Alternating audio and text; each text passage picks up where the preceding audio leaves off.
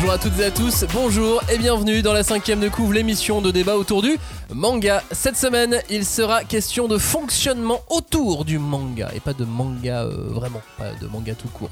On va parler pognon, on va parler papier, camion, pilon et même camembert. Vive la France Eh ouais Euh, Avec l'inflation, la crise qui touche tous les métiers cette année 2022 a été en partie compliquée pour les lecteurs et si elle l'a donc été pour vous, c'est qu'elle l'a été aussi pour les éditeurs. Et effectivement, imaginez, euh, il y a encore des choses très positives hein, malgré tout cette année, mais il y a aussi quelques complications, toujours plus de mangas euh, différents, ça c'est une bonne chose par exemple, des éditions assez euh, hors du commun, et puis un marché encore et toujours en, progression.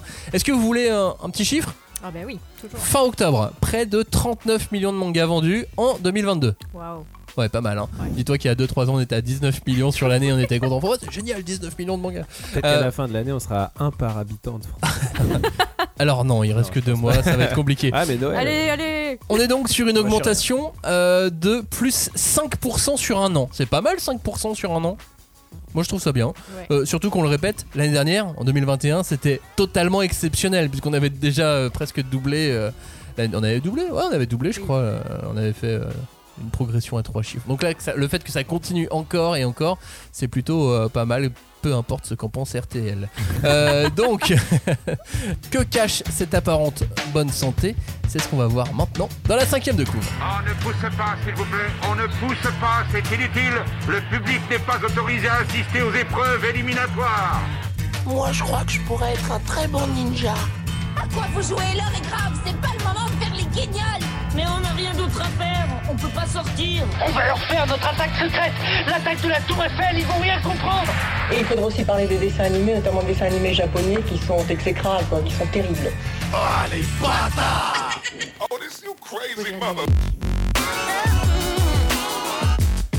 Bienvenue dans la cinquième de couvre, nous voici fin prêt à découper, à charcuter, à dépecer et à aimer cette année manga de la galère. Salut Robin, salut Julie. Salut. Vous avez noté tous les problèmes euh, qu'on a rencontrés cette année? Euh, avait une liste euh, déjà euh, un peu longue. Non mais euh, en tout cas l'idée c'est plus de faire un, un développement général hein, que de revenir en détail sur des choses précises. Là l'idée de cette émission c'est euh, pas euh, d'accuser euh, qui que ce soit. Regardez ça ça a été Oh bah mal non. fait, ça ça a été mal Les fait. taux Crunchyroll. Non. Les taux, oui, exactement. Ni d'excuser les éditeurs. On va juste euh, un peu dépeindre comment, euh, bah, comment fonctionne l'édition et puis euh, on va mettre des, Voilà. des petits, euh, des petits doigts à tel et à tel endroit histoire de, de chatouiller, mais, mais pas plus que, pas Moi, plus je que pensais ça. plutôt peinture anglaise, tu vois, une espèce de grand paysage. Tu veux- bah, on peut faire un grand paysage Mais si toi, tu tu veux veux. mettre des doigts partout. Moi je faisais des chatouilles, tu vois. Ok. C'est Noël, tout ça, faut pas. Euh, bref, nous sommes sur les réseaux sociaux. Si vous voulez bavarder, n'hésitez pas. Insta, Facebook, Discord, Twitter. Euh, on- c'est vrai qu'on discute un peu plus sur Discord en général. Oui, c'est vrai. On essaye. On délaisse un peu le groupe Facebook, je dois avouer. euh, Totalement. Mais, mais à coup pas. Pardon, pardon. Mais euh, c'est vrai que Discord, bah, si jamais euh, les auditeurs euh, qui nous écoutent sont pas encore sur Discord, c'est vrai que c'est un peu devenu le nouveau euh, groupe où on The discute place to beaucoup. be. Donc si- si vous si vous avez pas trop peur d'aller sur Discord, venez nous rejoindre, c'est sympa. Et surtout, en fait, il y a un bug en plus en ce moment sur Facebook. On n'arrive pas à lire les messages privés des gens. Ah oui, Oui. Ça ne fonctionne pas. Désolée. voilà, ça ne, ça ne marche pas. faut aller dans le métaverse et du coup c'est compliqué. Ah on n'a pas les accès, j'ai perdu mon code. Bon, ouais. Non, mais on sait pas pourquoi. En fait, ça, ça fait une, une page euh, erreur. Ouais. Bref, pour ne rater aucune émission, donc pensez à vous abonner sur votre plateforme d'écoute habituelle, par exemple euh, Spotify. D'ailleurs, vous avez été 55% de plus à vous être abonné cette année sur Spotify. On a fait plus 55% en abonnés, c'est énorme. Bah. Bravo. Vous avez d'ailleurs fait de nous un podcast au top sur euh, Spotify puisque on fait désormais partie des 10% de podcasts les plus partagés dans le monde. Oh là là, mais on est tellement genre. euh, Vous êtes même des quoi. auditeurs dévoués. Exactement. oui. Et alors, mieux, mieux. Nous sommes désormais parmi les 5% de podcasts qui comptent le plus d'abonnés. Merveilleux. Voilà. Merci. Merci. Nous Exactement. Merci. Revenons maintenant à cette émission parce que, encore une fois, en 2022, on a assisté à de nombreux euh, décalages de sortie, de- des reports, on a vu des ruptures, on a vu des bad buzz, on a vu des hausses de prix Ah, également. telenovela Pardon. Ah ouais, c'est ça un peu. Et puis euh, on a vu des qualités parfois aléatoires sur certains bouquins, hein, autant autant le dire. Et tout ça parce que notamment les coûts des matières premières augmentent et le nombre de lecteurs de manga augmente. La pression augmente, Tout augmente. tout augmente. Ça devient un peu le bordel, exactement. Euh, Il y a aussi des lecteurs de manga plus riches, plus nombreux, mais plus riches. Il y a des imprimeurs un peu en PLS. Il y a des fournisseurs de papier qui tentent des trucs. Oh. Et il y a un marché qui va super bien en façade, tout du moins. Donc voilà, d'où l'intérêt de, de faire, de faire cette émission. Je vous propose de faire un état des lieux sur euh, comment se compose le prix d'un manga. C'est un truc bête. hein. Alors ça va être... euh, faut essayer de, de visualiser un camembert. Tu vois, On arrive au moment Vive la France, au moment- on arrive au moment du camembert. Euh, imaginons qu'on a un manga lambda, mais qu'on va mettre à 10 euros pour que ça soit plus simple à- pour compter. Ok. Donc, Attends, il- mais qui à 10 euros? Ça veut dire qu'il a augmenté depuis? Non, mais attendez, c'est un scandale, je vais le mettre sur Twitter. Donc, imaginez euh, un, euh, un manga classique à 10 euros. Un shonen de base. Ouais, enfin voilà, qui a pas une fab euh, incroyable, qui est, qui est nor- un manga normal. de Slam Dunk, quoi. Un, un- un Bah, non, mais manga. il est à 10 euros, non Euh, ouais, il a beaucoup, mais il a beaucoup plus de pages que les autres. Oui. Bref, peu importe. Il est costaud quand même. Imaginez un manga lambda qui serait à 10 euros. Il y a donc 55 centimes, c'est pour la TVA. Mhm. Ok, jusque là vous me suivez. Oui. Tout à fait. Euh, Il y a 5,20 euros qui vont au circuit de vente. Donc les diffuseurs, distributeurs. D'autre Les libraires, évidemment. Pardon. Voilà, donc euh, diffuseur, distributeur, c'est deux entités différentes, euh, mais qui font, euh, qui sont dans la chaîne de, de- de vente et qui font que le bouquin arrive dans les librairies. Et ensuite, il y a le libraire qui, euh, bah, lui, prend aussi les risques et vous vous met les mangas sous les yeux. Donc voilà, pour Ah tous ces gens-là, cette partie-là, toute Tous la partie vente, c'est plus de 50% du prix du bouquin Qu'on ne voit pas. qu'on ne voit pas. Ah oui, c'est des gens qu'on ne voit pas. Enfin, si le libraire, Enfin, à on part le le voit. vois, mais euh, enfin, le côté euh, logistique, on va dire, c'est vrai qu'il est très souvent gommé. quoi. Ouais, bah c'est vrai que peut-être pour préciser la différence entre un diffuseur et un distributeur, peut-être les gens ils savent pas forcément, mais le, le diffuseur c'est la force de vente, c'est-à-dire que c'est les, les gens qui sont missionnés pour aller euh, Commercial. prospecter les voilà prospecter les différents lieux de vente et, et- et vendre les bouquins. Dire que les c'est ça, clients- c'est super. Parce que les clients des éditeurs, Regardez, il faut prendre Sirène. les clients des éditeurs, 10. ils, ils sont doubles. Il y a les libraires, ce qui sont les premiers clients. Il y a les clients finaux qui sont les lecteurs, mais euh, le client, celui à qui on vend les bouquins, c'est les libraires. Donc ça, c'est la force de vente, c'est le, le diffuseur qui peut euh, appartenir à la maison d'édition ou pas. Ça dépend. Il y a des diffuseurs euh, qui sont euh, Dans qui- une structure qui à part. diffusent plusieurs Ouais. éditeurs. Et après le distributeur, bah là, c'est vraiment la logistique. Donc c'est euh, Le camion, app- les rapatrier de chez l'imprimeur jusqu'au euh, lieu de vente. euh, les- L'entrepôt. Et l'entrepôt. Et l'entrepôt parce que euh, quand, euh, gérer tout ça. hein. quand on annonce euh, que tel manga comme Dan Dan Dan par exemple, on l'imprime à 300 000 exemplaires, Et il faut les il caser. faut des gros entrepôts. Tout à fait. Et donc il faut des, euh, des gros distributeurs comme Hachette. j'ai eu euh, l'occasion de visiter les entrepôts d'Hachette à Morpa. Et ben, Alors je peux vous dire que c'est un peu de la science-fiction. Ça C'est un du truc de ouf. Ils nous- quand j'étais euh, venu, ils, venaient d'installer ce qu'ils appelaient des tours de rangement. C'était vraiment genre des tours Des robots qui utilisaient la verticalité pour stocker les bouquins et donc après euh, les descendre et tout. C'était, mais genre vraiment, t'avais l'impression d'être dans un truc de science-fiction. C'était assez impressionnant. Et maintenant, t'as, euh, donc c'est de plus en plus euh, robotisé ces entrepôts-là. Et Ouais. pour euh, justement, ça, ça, tu te dis, ok, quand c'est une sortie de Dan Danan, euh, bah tu prends des palettes de Dan Dadan, hop, Ouais. c'est divisé en carton et ça part. Mais quand tu demandes un euh, Sacré Mamie tome 3 quand t'es un libraire et euh, un euh, Psyren tome 12, Et un vieux vieil homme et son chat et trois BD et trois et Et quatre trois, il y a euh, un livres jeunesse et tout. ouais. Bah, t'as- ouais, eh ben, là, il faut donc un robot et un humain. Hmm. Mais pour pas que l'humain se déplace sans cesse et fasse euh, le tour du, du, du- de, de l'entrepôt tout le temps, il y a des robots qui déplacent les bibliothèques. Mais on se croirait dans un Tezuka. là. mais en fait, non, mais euh, juste pour imaginer, est-ce que c'est très différent, par exemple, d'un d'un entrepôt Ikea? Tu vois Je veux dire, Bah, en termes de hauteur, de. Je pense que c'est différent dans le sens où euh, il y a vraiment énormément plus de références. Dans Ouais. un entrepôt Ikea, il y a beaucoup de références, mais là, tu as vraiment genre Ouais, euh, bah, petit, tous les livres. de tous les éditeurs qui sont distribués par. euh, là, en l'occurrence, c'était Hachette. Et donc Hachette, juste en manga, ça va être euh, Crunchyroll, ça va être Panini, ça va être Glénat. Glénat, ça va être Pika, ça va être Mangetsu. Euh, je- Nobi Nobi. Nobi Nobi, euh, enfin voilà, ça s'est fait beaucoup. Et donc, ça c'est juste le manga. Ouais. Et Et ils tout le font reste. tous les autres livres, Genre euh, le truc sur le yoga, là. Que veut être Maman par exemple. Par exemple. Et puis les. les euh, Ah, je sais pas si c'est les mêmes entrepôts, ceci dit. euh, C'est les kits que t'achètes à Noël, là. On est, on est dans, la, pa- dans la Ah. pleine période. Ceux que t'as à la Fnac, là, où t'as Ouais. euh, le kit Un pour euh, mug mal avec faire un tes truc. sushis, le kit pour euh, mal faire tes. euh, Ta bière tout mal seul. couper ton saucisson, mal faire ta bière tout seul. tout- Ouais.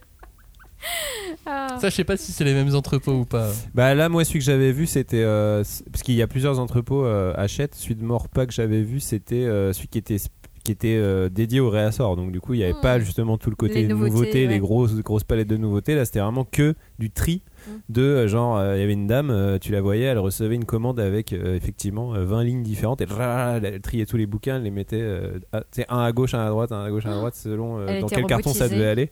Et ouais, c'était quasiment un robot quoi, c'était ouf. Putain. Et euh, donc ça, quand euh, Robin, tu dis Maurepas, c'est la ville Oui. de, de Maurepas. Et il y a un autre, euh, par exemple, pour Hachette, qui, est dans un lieu qui s'appelle Bœuf. Oui, tout à Ça ne s'invente Et pas. ils les, ils les choisissent pour ça, Et, en fait. et, et Crickbuff, je crois que pour le coup, oui, c'est l'entrepôt pour les offices, donc les ça, nouveautés, et l'autre c'est pour les restes. Et pour le coup, si vous êtes, euh, alors déjà, si vous cherchez du boulot, il y a toujours du travail dans ces. Ah, en euh, manut, ouais. Ouais, en Mhm. manut. euh, en ma- Enfin, à différents niveaux, mais il y a toujours du Ah, boulot et ils cherchent toujours. parler aux hein. robots. Non, mais Ouais, mais non, mais il y a toujours, il y a beaucoup besoin Bah, de. surtout de- des périodes comme Noël, ouais. Noël et tout, à Ouais, mon avis, Noël, ils cherchent hein. de ouf parce que.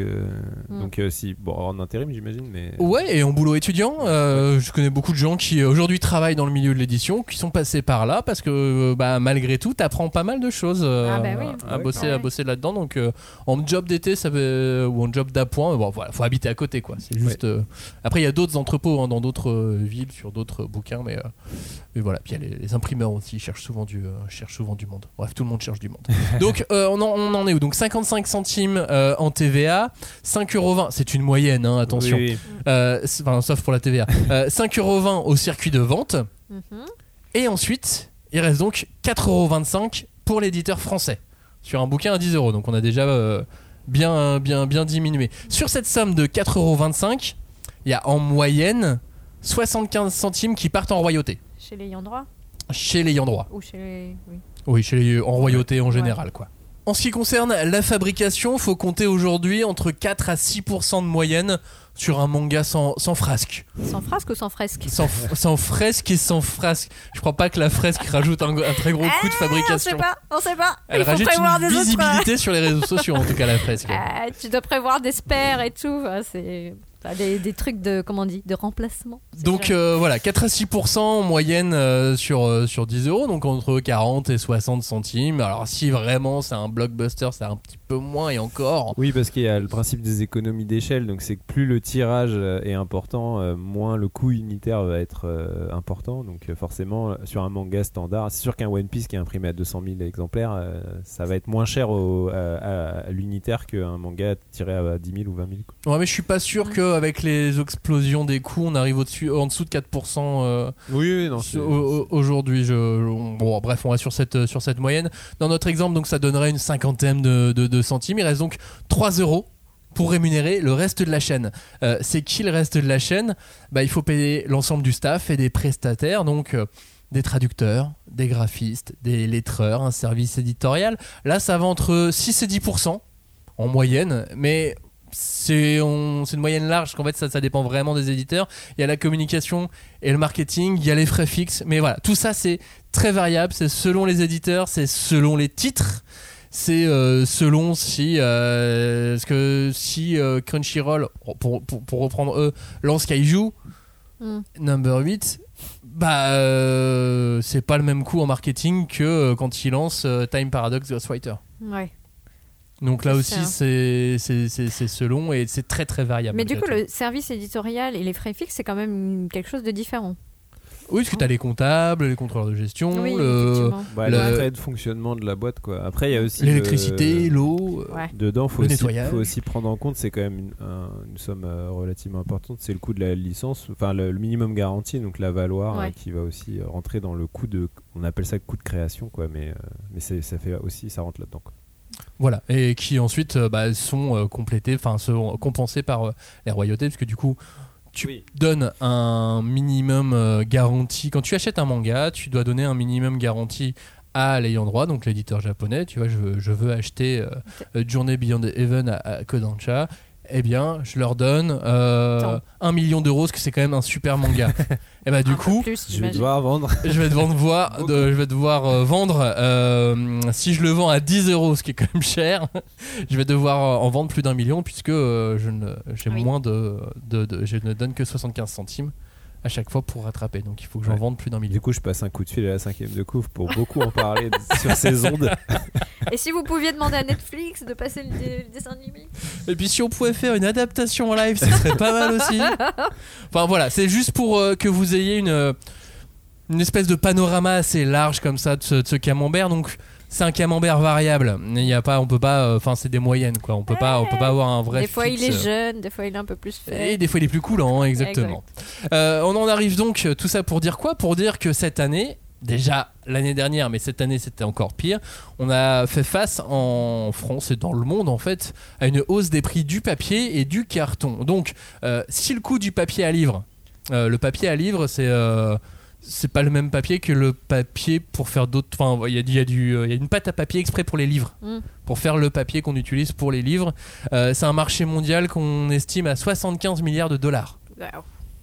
Pas mal, hein? Ouais. Pas mal, bah, pour le monde entier. hein. Euh, à titre de comparaison, le bois, le, le bois, juste le bois, euh, sans compter le bois qui fait du papier, c'est 200 milliards. Ah. Donc c'est. Une paille. on est- ouais, voilà. Mais c'est pour dire que c'est quand même pas très loin malgré tout. Oh, oh, quand même, hein Enfin, je sais pas. Euh, c'est trop gros les milliards. Ouais, mais bon, c'est vrai que tu dis juste pour faire du papier, euh, ça fait beaucoup, beaucoup. euh, Ouais, des livres. Parce que c'est pas les Oui, magazines, c'est ouais. pas les, les journaux. c'est pas- Et c'est- alors, nous, on nous a dit ce qui, ce qui consomme énormément de papier, c'est les notices. ah. Qui sont pas les mêmes papiers, effectivement, parce que c'est des papiers beaucoup plus fins en général, et c'est des papiers qui sont pas faciles à faire et pas faciles à trouver. Et il y en a besoin de beaucoup. Et ce qu'on oublie aussi souvent sur les, les notices, c'est que ça demande beaucoup de travail à beaucoup de traducteurs différents, de beaucoup de langues différentes aussi. Et ça, ça fait monter les stats euh, des, euh, des traductions en France, bien souvent, quand on regarde les Ah. stats. euh, Telle langue, euh, le japonais est la deuxième langue la plus traduite en France. C'est d'une pour le manga, mais de deux pour les notices également. C'est pour que ça aussi. Ikea, ils ont tout compris, ils font des notices avec des dessins, Dessins, comme ça, il n'y a oui. pas besoin de traduire. Et voilà. Évidemment. Donc je disais quoi Euh, Je disais donc 75 milliards de dollars le, marché mondial du papier à livre. Ça cesse d'augmenter euh, le coût du, papier, de la pâte à papier, donc du papier à livre, ne cesse d'augmenter tous les trois mois. Et clairement, bah, il va impacter ce camembert dont on parlait. Il faut aussi compter sur l'inflation. L'inflation dans, les entreprises, Euh, l'imprimeur a des coûts d'énergie en hausse, ça vous, en entendez, parler euh, très régulièrement euh, à la radio, dans les infos, dans les journaux et ainsi de suite. Le coût des transports, lui aussi, il augmente, puisque euh, le camion qui va emporter les bouquins, eh bien, ça lui coûte plus cher de mettre de l'essence et ainsi de suite. Euh, lui, le lettreur, par exemple, hein, il va réfléchir et il va se dire bon bah comme le tout coûte plus cher, je vais peut-être augmenter mon tarif. Souvent, ce sont des gens qui sont euh, en freelance. Donc, bah, il a aussi la liberté d'augmenter son tarif s'il le souhaite. Les employés dans la société, dans la- dans la- chez les différents éditeurs, bah, ils vont demander une petite augmentation parce que, bah, d'une, le marché manga va bien. Mhm. Et puis, euh, on n'arrête pas d'entendre qu'il y a de plus en plus de gens qui achètent des mangas. Donc, euh, mon patron, euh, il doit bien vivre. Il n'y a pas raison que. Donc, il faut m'augmenter. En plus, euh, la, la vie, elle est plus difficile dehors, donc il faut m'augmenter aussi, et ainsi de suite. Euh, en même temps, il y a donc cette inflation, et dans certains pays européens, les salaires sont indexés sur l'inflation, et on imprime où? Bah, Dans tout- toute l'Europe. Donc, les gens dans les, chez les imprimeurs vont aussi être plus payés. Bref, c'est un cercle sans fin. hein. Euh, Enfin, Ouais. c'est là, on en revient à des cours d'économie. Je pense que, euh, comme on disait tout à l'heure pour euh, la chaîne logistique, ce- cet aspect-là des choses euh, est très, euh, bah, très caché, enfin pas caché forcément euh, volontairement, mais il est vraiment euh, l'inconnu. quoi. On a vraiment beaucoup de mal à imaginer ce qu'il y a derrière les choses qu'on trouve euh, à notre disposition dans les magasins. Donc là, euh, en tant qu'éditeur, quand tu vois euh, ton imprimeur qui te dit Oula, ma facture d'électricité, euh, aujourd'hui elle affiche trois, trois chiffres, euh, peut-être tu t'inquiètes un peu euh, de, de ton planning, de ton catalogue, de, de ce que tu as prévu de faire pour euh, faire entrer des sous. quoi. Voilà, mais Ouais. c'est le cas pour euh, tout. Absolument tout. Là, on vous explique ça pour le manga, mais euh, c'est valable pour le moindre truc qu'on achète, quoi. Exact. Bah c'est ça, enfin de toute façon quand tu es un éditeur on en avait déjà parlé mais euh, le principe c'est le, faire, le fait d'établir un CEP sur tes titres, donc c'est le compte d'exploitation prévisionnel et dans les coûts du compte d'exploitation prévisionnel tu as évidemment le, le coût de fabrication Euh, et ça bah, vu que maintenant euh, il y a une augmentation de, de- liée à tout ce que Max vient de dire bah forcément, ça va impacter les CEP et, et les seuils de rentabilité, etc. Donc, et les variables que tu as pour euh, changer ça, finalement, euh, enfin, une des seules que tu as, c'est changer le prix de vente, quoi. Donc, c'est ça. Donc autant pour un manga euh, random, c'est effectivement en moyenne 4 à 6%, mais dès que tu arrives sur des mangas qui ont des fabrications particulières, eh bah alors là ça peut coûter beaucoup plus, ça peut enfin je veux dire le, le dans le, le- le camembert va être différent et donc le prix le coût euh, de fabrication, Ça Euh, devient un bris. c'est ça. On y met de la truffe, tu vois, dedans. Donc forcément, c'est pas le même prix la truffe. Bref, Euh, donc on arrive à quoi? On arrive à une obligation d'augmentation des prix. Donc là, on l'a vu cette année. hein. Tous les éditeurs ont augmenté les prix des mangas. Ça, on s'y attendait un minimum. On avait fait une émission l'année dernière à ce sujet. On se faisait pas trop de d'illusions, On se disait, c'est-à-dire oh, que regarde là-bas, une vague se forme. Prends ta planche ça. de surf, Max. malgré tout, à l'époque, tous les éditeurs essayaient de se dire que euh, ils allaient repousser le plus possible cette augmentation. Ils voulaient pas y arriver. Bon, ils ont pas eu le choix. Il y a eu de la pression. hein. Bah, on se faisait pas trop d'illusions à ce sujet. On savait que les prix allaient augmenter euh, quoi qu'il en Mais soit. je pense qu'en fait, il y a un truc euh, lié à bah, le- l'espèce de mini crispation qu'on ressent quand même vis-à-vis de toutes ces augmentations de prix. Bon, de toute façon, ça fait toujours euh, chier d'avoir des augmentations de prix, mais je veux dire, c'est. c'est en fait, c'est littéralement la même chose que quand vous payez votre facture d'électricité plus cher. C'est qu'à un moment donné, euh, si, les, si les prix augmentent, c'est lié à, une- à un contexte, etc. C'est juste que dès Oui. qu'il s'agit du livre, il y a eu, il y a tellement une espèce d'exception culturelle en France qui est liée à, bon, en, en partie à la, la- le- la loi du prix unique du livre, etc. Enfin, le livre a toujours été un, un produit culturel qui a été euh, super préservé, protégé, euh, choyé par euh, les institutions, etc. Donc il y a toujours eu euh, un, comment dire, un- une démarche au niveau de- du prix, de l'accessibilité, etc. qui a été mise en avant. Donc forcément, dès qu'on y touche, bah, ça n'a pas la même euh, impact que euh, paradoxalement euh, de quand tu augmentes le prix des pâtes alors que en vrai dans la vie euh, les pâtes c'est plus important que les livres euh, Et si ça tu- n'arrête pas d'augmenter voilà. également. Ouais. donc euh, ça je pense que c'est un peu un truc aussi qui fait que c'est exceptionnel d'augmenter les prix des livres et c'est aussi pour ça que les gens se crispent quoi. Ouais, mais que ce soit les pâtes ou, ou le chocolat, tu suis pas non plus sur les réseaux sociaux euh, Bah non. Barilla et non mais tu vois sont pas super intéressants déjà. Euh, et puis parce que euh, selon les magasins où tu vas, c'est jamais le même un, prix. un podcast des meilleures pâtes par exemple tu penses déjà à une reconversion là. Beaucoup de choses à dire. Il y a des nouvelles marques qui arrivent. ouais.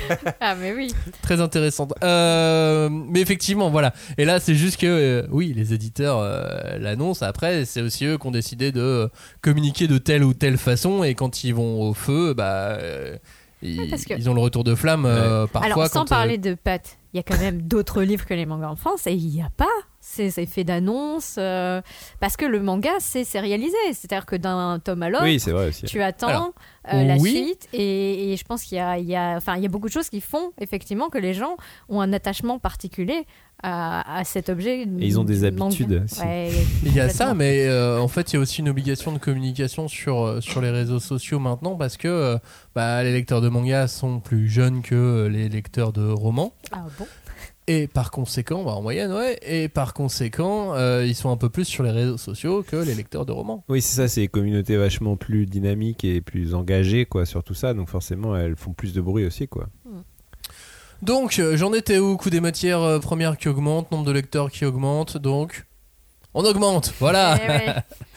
Euh, Évidemment. La dernière vague d'augmentation, donc avant 2021, souvenez-vous, on en avait parlé, c'était 2012. Euh, la C'était TVA en était miroir 2012 C'est ça. 2021 La TVA était passée de 5,5 à 7%. Il y avait eu la crise. On est revenu ensuite à la TVA à 5,5, mais les prix n'ont pas bougé. Mm. Donc un Naruto était passé de 6,75 à 6,85. Un Reel euh, était passé de 8,50 à 8,75. Voilà. Euh, et donc cette année, il va falloir s'attendre euh, à d'autres augmentations. Enfin cette année, 2023. Mm. 2023, je ne vois pas comment il n'y est pas. euh, je vois pas de quelle manière il pourrait ne pas y avoir de seconde vague d'augmentation. C'est comme le Covid. Il y a des vagues. Ouais, là, on est à la neuvième, ceci dit. Ce serait bien qu'il n'y ait pas neuf vagues d'augmentation Ah non non, plus. non, non. Non, Non, je sais pas ce que vous en pensez, mais je vois pas. euh, alors, pas forcément des grosses augmentations, tu vois, mais de 10 à 50 centimes euh, en moyenne. On va voir. Bah, en de toute façon, euh, en général, on va dire euh, globalement, le- le- l'enjeu principal, c'est l'augmentation du prix du papier, de toute manière. Et ça, ça a été, bah, alors qui est elle-même euh, indexée sur le prix de l'énergie, parce qu'en fait, c'est ça le, le- le Oui. truc qui a augmenté le plus. Et ça, on a calculé qu'en moyenne, ça a augmenté de 35%.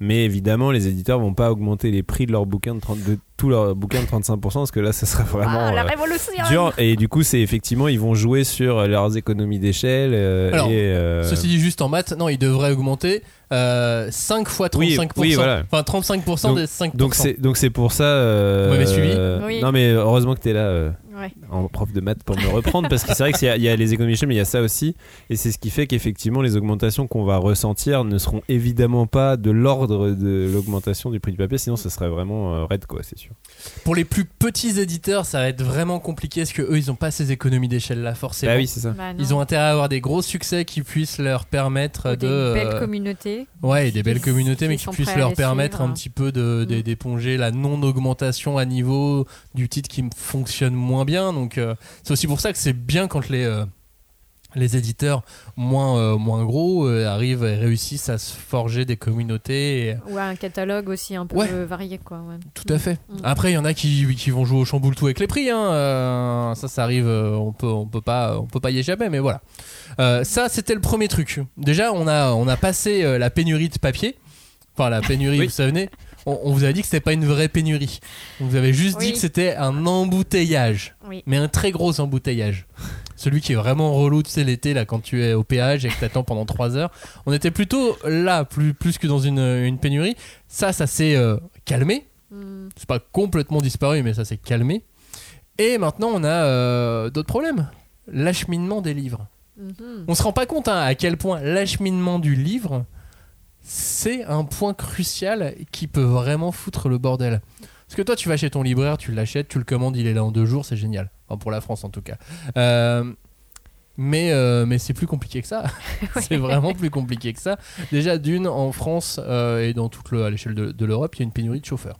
Mm. Donc, euh, il y a donc une pénurie de camions. Parce que s'il n'y a pas de chauffeur, il n'y a pas de camions. Et des fois, il y a des chauffeurs et pas de camions. Enfin, ainsi de suite, quoi. Mais ça, c'est récent. C'est euh, bah, c'est depuis la fin du Covid. C'est tout est, tout, Ouais. tout découle de ces deux années bizarres, quoi. De ces deux années de, de, de crise.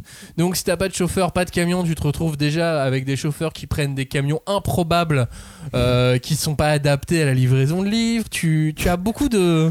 T'as beaucoup d'anecdotes comme ça. j'imagine du coup un mec arrive à l'entrepôt avec un camion à glace tu sais et ça. la petite musique et tout genre oui je vais chercher les dan dan dan non avec une bétaillère ou, euh, ou un camion Ah ouais. citerne. Ah ouais, pour en faire entrer les livres, c'est. Ouais, mettez-moi du. One Piece. Allez-y, c'est mon carburant, j'adore ça. et tout. Euh, fin 2020, à titre d'exemple, il y avait un peu moins de 200 000 tonnes de livres à acheminer en France. C'est énorme. Je sais pas, voilà, si vous vous rendez compte un sais peu. pas. euh, Bah, déjà 200 000 tonnes. tonnes. tonnes. tu vois, genre bam Ouais. Euh, depuis, le marché a pris une quinzaine de pourcents. Donc extrêmement boosté par le manga, le marché du livre en général. hein. Mm. Donc, euh, bah voilà, forcément, ça, ça a dû augmenter aussi ce, ce poids. Alors peut-être pas de 15%, ça, je me, je me rends pas compte, il nous faudrait des, des vrais chiffres, mais, euh, mais, mais voilà, où on en est sur euh, l'acheminement des livres. Et ça, c'est un vrai, voilà, c'est une vraie, c'est une vraie galère. Et c'est le petit truc, tu sais, dont- qu'on oublie souvent quand les produits euh, arrivent, on va au supermarché. T'as tout à dispo, tu vas aller en librairie, t'as tout à dispo, mais on oublie qu'effectivement il y a besoin de, de camions, de chauffeurs, et qu'en fait c'est sans cesse. Mais moi, je trouve ça, au fait, euh, si tu y penses, euh, le- le- la facilité avec laquelle tu peux commander un titre en librairie, je trouve ça assez dingue. hein. Moi, euh, genre, j'ai une petite librairie de quartier. Euh, des fois, je commande des trucs chez des tout petits éditeurs et le truc il est dispo 5 jours plus tard. Je me dis, mais ça, ça va, va quand même vachement vite. Tu te dis, ok, 5 jours, faut quand même attendre 5 jours, mais t'imagines le truc de il faut que la commande soit passée chez le distributeur d'un tout petit éditeur, donc c'est un distributeur qui distribue plusieurs trucs et tout. Dans je trouve que l'entrebot avec la la robot. rapidité, tac, ouais, tac, la rapidité avec laquelle tu peux euh, obtenir des livres qui sont complètement des fois confidentiels ou alors des trucs euh, tirés à plusieurs centaines de milliers d'exemplaires. Enfin, je sais pas, je trouve qu'il y a un, on a un écosystème quand même euh, et un tissu du livre en France qui est quand même euh, assez impressionnant. Bah, c'est vrai que toutes les lois ont été faites pour favoriser euh, l'existence et, diffusion. Ouais. et euh, des, des libraires indépendants, euh, tout, tout en écrasant pas non plus les, les supermarchés de, de livres. et c'est vraiment une spécificité française pour le coup. euh, Oui. On a ça et c'est quand même précieux quoi. Donc euh, voilà, soutenez vos libraires les Ouais. amis. C'est Ah oui, ça c'est sûr, important. ça c'est ça, c'est clair. Et euh, je voulais euh, aussi euh, rajouter, euh, rajouter une chose, c'est au moment des lancements des bouquins. Je vais prendre le, le plus gros exemple que tous nos auditeurs connaissent, le lancement d'un Astérix. Ah. Vous vous rendez compte qu'en 48 heures, il y a plus d'un million d'Astérix qui sont livrés au même moment en France. Je sais pas si vous... Enfin voilà, c'est énorme. Enfin, c'est... Il y a une capacité, ceci dit, à, à mettre en place des bouquins partout. Parce qu'en plus, tu l'as dans les gares Astérix, tu l'as dans les supermarchés, tu l'as dans les Et le même jour, il est dispo partout quoi. C'est Ouais. ça qui est dingue. ouais.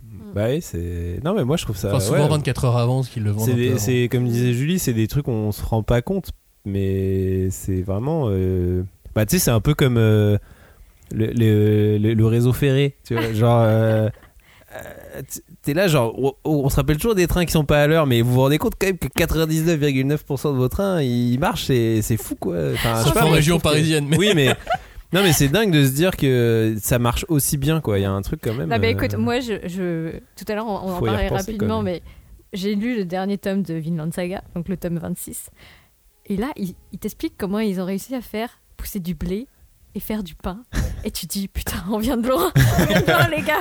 Donc, non, mais c'est beau, c'est beau. Le- il, faut, il faut être reconnaissant. Et maintenant, je peux acheter mon, mon tome de Vinland Saga euh, sur Amazon et l'avoir le lendemain. Voilà, voilà comment, non, voilà où on en est maintenant. les libraires, tu l'as dit. Parfois le jour même. Donc, euh, qui dit livre à acheminer à l'aller, dit livre à acheminer au retour. Ah, bah oui, il y a Tout des retours. Parce Ça, que c'est- ça la, c'est ça la France, monsieur. Et oui, c'est que euh, je crois que c'était mis en place par Louis Hachette d'ailleurs euh, il y a très très très très très longtemps Euh, avant la loi unique du livre euh, du prix unique du livre avant la loi langue tout ça euh, les libraires ont le droit de retourner les livres invendus Mm. Euh, chez Carrefour les pâtes ils vont déstocker mais en France déstocker du livre c'est très compliqué il y a c'est possible aussi mais c'est beaucoup moins facile que de déstocker euh, des, euh, des, des pâtes donc euh, on renvoie les livres À en général- l'entrepôt. à l'entrepôt, là d'où il vient. En général, au bout de euh, 12, enfin, on compte que euh, un livre a 12 semaines de bonne vie et après, euh, et après c'est plus compliqué. ouais. Après, j'ai alors. Enfin, pour le manga en tout ouais, cas. voilà. Moi, je, en BD, je sais que euh, les retours, on les traditionnellement, on les, on les arrête euh, au bout d'un an, quoi. Un an de, un an de vie du livre. On se dit bon bah là, voilà, on a, on a pris. euh, Mm. la- le principal des retours qu'on a pris. euh. Ah oui, non, c'était pas ça ma... mon propos. Ah, C'est tu veux dire c'est que les retours commencent en général au bout de 12 Oui, semaines. oui, pardon, pardon, excuse-moi. Moi, je parlais de effectivement. euh, parce que du coup, il y a, il y a ce qu'on appelle le taux de retour. En général, c'est quand tu vends un livre, tu prends ça en compte, c'est que bah, tu as tes ventes que tu as fait et après, tu enlèves les retours qui te. Parce que Parce qu'en fait, quand on parle de ces ventes-là, c'est les ventes que tu fais au magasin. c'est les ventes que tu fais au magasin voilà. et c'est sur ces ventes que sont calculées les royautés dont parlait Max tout à l'heure. Donc c'est sûr que c'est le chiffre qui compte, mais c'est sûr que quand tu mets en place les livres, quand tu les vends au libraire à- au moment de la sortie, bah t'as pas encore les retours qui vont arriver dans le temps et donc effectivement euh, à partir de 12 semaines euh, et là tu commences à comptabiliser tes retours qui vont arriver ça peut arriver plus tôt si le titre est vraiment pas très bien accueilli mais et, euh, et en général c'est vrai qu'au bout d'un an tu dis bon bah là on, On a globalement euh, Voilà, tous- Ouais. tous les gens qui vont commander ce bouquin, c'est pour le vendre vraiment. Mm. voilà Mais en fait, oui, c'est en fait c'est euh, comment dire pour essayer de schématiser encore plus, c'est comme s'il y avait deux ventes en fait. Enfin, il y avait deux niveaux, euh, une première vente donc au magasin, au libraire, aux grandes surfaces, etc. et après Et vente. la vente au client. client final. Voilà, C'est pour ça que vous nous entendez des fois parler dans cette émission des chiffres GFK. GFK, c'est un institut de sondage qui estime les ventes, les sorties caisses, donc c'est-à-dire les ventes effectives des libraires à des clients. Donc du coup, c'est vrai que GFK, ça donne une photographie presque réelle de euh, Ouais. vraiment des livres qui ont été achetés par des gens en librairie. Alors ils sont deux euh, en, en France principalement, Edistat et, et GFK, et euh, en fait c'est basé euh, principalement ces chiffres sur euh, des, euh, des ventes, euh, des, euh, comme médiamétrie si vous voulez pour la télévision voilà, et les audiences.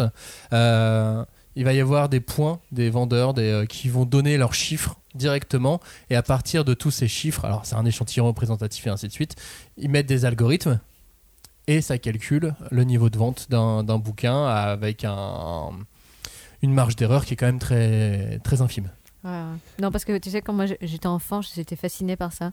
La médiamétrie, je me disais, waouh, mais comment il sait qu'on regarde tel ou tel truc tu sais? Les calculs.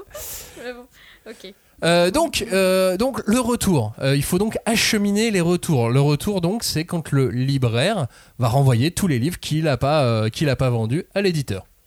À ce moment-là, en moyenne, on observe un peu plus de 20% des livres qui font le trajet aller, qui font le trajet retour. Hmm. En moyenne, en France, c'est 20% des, des livres qui retournent soit en entrepôt, soit en tri, ou soit directement dans ce qu'on appelle le pilon. Aïe. Le pilon, est-ce que vous voulez expliquer ce que c'est le, le pilon C'est la destruction des bouquins. Oui, ouais. C'est un peu difficile euh, à expliquer, je pense. Ça te fait mal au cœur, c'est ça? Bah, je, enfin, je pense qu'il y a beaucoup de gens qui, parce que, encore une fois, enfin, le livre, c'est un objet particulier, mais en France, effectivement, on a cette culture du livre qui fait que, bah, quand tu dis à quelqu'un, il est neuf, il n'a pas été vendu, mais je peux pas faire autrement que le détruire, ouais, ça fait chier. Enfin, c'est, c'est, il y a quelque chose d'un peu sacrilège. Bah, en fait, euh, ça après c'est la c'est la politique du de l'éditeur Euh, selon les retours. Qu'est-ce qu'il en fait Euh, C'est euh, le pilon. C'est vrai que souvent c'est la solution. euh, Final. Je vais Final, dire, oui, excusez-moi, c'est vraiment La horrible. solution Je finale du regrette livre. tellement d'avoir dit ça. Mais euh, c'est tout simplement euh, lié au fait que euh, ça coûte plus cher de stocker un livre euh, dans l'espoir qu'il soit recommandé euh, plus tard que euh, le détruire et le réimprimer en fait. Donc du coup c'est c'est je sais pas comment dire, c'est peut-être une dérive euh, du- de la société de marché, mais c'est c'est comme si, ça. parce quoi. que c'est, on, enfin, on avait déjà évoqué ça, euh, je pense, mais euh, il y a quand même cette histoire de coût de stockage Ah oui, ouais. qui entre euh, et qui est très importante, enfin, qui peut Bien sûr. plomber un. Bah, l'espace coûte un cher. Et le livre de poche euh, est très bon client de ça. Hmm. Puisque le livre de poche, ça coûte euh, des fois euh, 3, 4, 5 euros. C'est moins cher qu'un manga, un livre de poche. Ouais. C'est pas super bien fabriqué, euh, c'est très randomisé. Et euh, bah voilà, forcément, quand c'est pas vendu, ça, ça, ça part au pilon. Et puis on en réimprimera avec la 17e charte graphique de l'année. J'avoue. Pardon.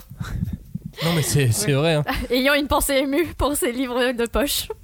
que vous devez acheter au collège, au lycée. Voilà, pour suivre le programme, euh, le programme littéraire. Exactement. Donc voilà le, pilon. J'espère qu'on a été à peu près, clair.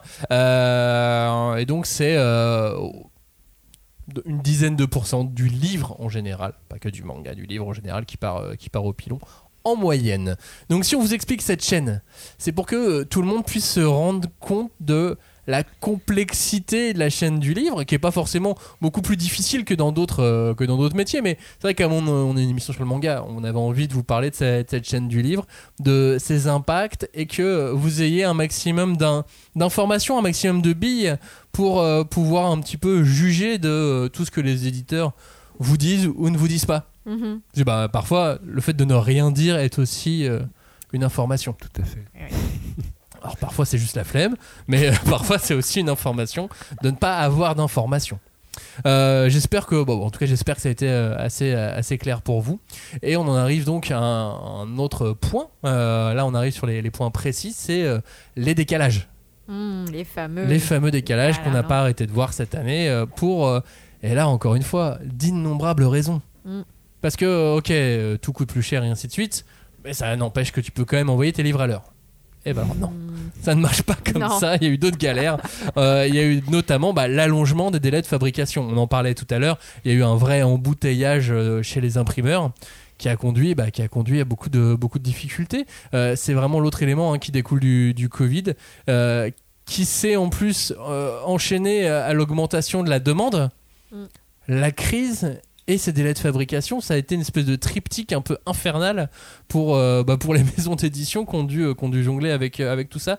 Aujourd'hui, quand tu un, un gros éditeur et que tu es relativement prioritaire par rapport à d'autres, parce qu'il y a aussi ça, les tout petits éditeurs, bah, ils passent pas forcément en priorité auprès de l'imprimeur. Hmm. Parce que bah, forcément, Ouais. ils ont moins de, ils ont moins, de quantité à tirages, faire, moins euh, de de quantité, tirages. euh, c'est de des, c'est des deals moins importants, quoi. Donc, euh, de toute façon, c'est la base, quoi. En général, tu privilégies les meilleurs clients. Donc, c'est quand t'as un gros éditeur, t'as un meilleur client parce que tu fais des tirages plus importants entre guillemets. Quoi. Bam, bam, bam. Et on peut avoir jusqu'à 6 mois de délai pour faire un bouquin, un manga aujourd'hui. Euh, Alors 6 mois de délai, c'est pas 6 mois, euh, il passe pas 6 mois à faire, à faire tourner les machines. Euh, oui, je Non. fais ça, moi je fais un geste comme si je faisais tourner les machines à la main. Manivelle. Euh, Il n'y a pas 6 mois de, manivelle euh, pour, pour imprimer les bouquins, mais c'est juste qu'entre le moment où tu fais euh, le devis, le moment où tu commences à euh, estimer ton tirage et ainsi de suite, t'as jusqu'à 6 mois de délai maintenant, euh, même si ça tend à se raccourcir, mais contre 2 à 3 mois avant. Bah, ce qu'il y a, c'est qu'en fait, il y a eu effectivement le, le- ce que tu disais sur la, la pénurie de papier qui n'en était pas une, ce- ce- cet Ouais. embouteillage. En fait, ce fait qu'il y avait une demande qui finalement devenait supérieure à l'offre. Donc ça, ça peut être les prémices d'une pénurie et, euh, et ça, ça, en gros, les imprimeurs qui euh, du coup devaient gérer euh, bah, les, les plannings. En gros, les imprimeurs, le, le- le principe, c'est que eux, ils doivent gérer les plannings de tous les éditeurs. C'est, c'est- Mhm. Les, les éditeurs, tous se calaient sur les plannings des, des imprimeurs. Et, euh, et eux, en fait, bah, du coup, euh, lié au, au fait que le, le- le- la- l'offre de papier avait dû mettait plus de temps à arriver, bah, ils devaient aussi s'organiser de cette manière-là. Donc, ils, ils demandaient aux éditeurs En plus, ouais. plus en avance euh, pour avoir une meilleure visibilité à long terme, euh, le- le- les, euh, les commandes et voilà, etc. Donc, c'est sûr que ça demandait aux éditeurs de, de, de- de prévoir beaucoup plus en amont ce que disait Max, les devis, les tirages, les types de papier qu'ils voulaient, Les euh, les imprimeurs à qui euh, les imprimeurs à qui s'adresser, etc. Donc ça forcément ça a eu un impact euh, à- amont quoi qui, qui forcément après a, a- a, du coup, enfin, par effet de domino quoi a impacté tous les maillons de la chaîne quoi. Et t'imagines quand même une demi-année, quoi. Une demi-année Bah, non, avant la sortie. C'est-à-dire c'est- que là, on est au mois de décembre. En plus, il y a les périodes de Noël, donc ça rajoute un petit peu de temps. Ça veut dire que là, les éditeurs, ils doivent lancer leur devis de leur sortie de Japan Expo. Mais ça, tu vois, et à la limite, c'est quelque part, euh, si t'es sur des trucs très standardisés, on parlait tout à l'heure, on a, on a pris comme exemple un manga de fabrication lambda. C'est pas très compliqué en soi de- d'estimer. Enfin, ton tirage, ton tirage, c'est pas forcément évident, mais ton le type de papier que tu vas utiliser, le type de carton que tu vas utiliser pour la couverture, etc. euh, si c'est très standardisé, c'est pas très grave. Mais t'imagines, six mois avant, tu dois. euh, imagine, je sais pas, bah, tu fais une, une, une réédition euh, de luxe d'un truc. Tu dois déjà savoir six- quasiment six mois avant, bon, pas forcément dans le détail, mais il faut quand même que tu aies un- un- une vision assez précise de la forme qu'aura ton livre, alors que ça se trouve, tu même pas encore signé le contrat Ouais. pour l'acquisition de la licence, tu vois. Donc c'est assez. Tu vois, ça se trouve, tu peux te dire, ah oui, mais du coup, j'aurais peut-être demandé une couverture inédite avec des effets machin et tout, mais il faut que tu le saches Ouais. très très tôt dans la, dans la chaîne de trucs. Enfin, c'est, ça, ça, ça a forcément demandé aux éditeurs de complètement revoir leur manière de travailler les titres. Là où avant on était, bon, on est toujours sur de la production en flux tendu, etc. Mais, euh, mais dans la, la conception éditoriale, euh, effectivement, ça, va, ça a changé un certain nombre de choses. Et bah, il y a eu forcément une période de, de calage, entre guillemets, et Mm. d'adaptation qui a eu comme euh, effet euh, pervers, euh, enfin, ou comme conséquence, euh, bah, des, des décalages éventuels pour X ou Y raison, quoi. Mais, mais après, c'est vrai qu'il y a aussi une- un, un truc, c'est que tous les éditeurs ne fonctionnent pas de la même manière, ils sont Non. pas tous structurés de la même manière.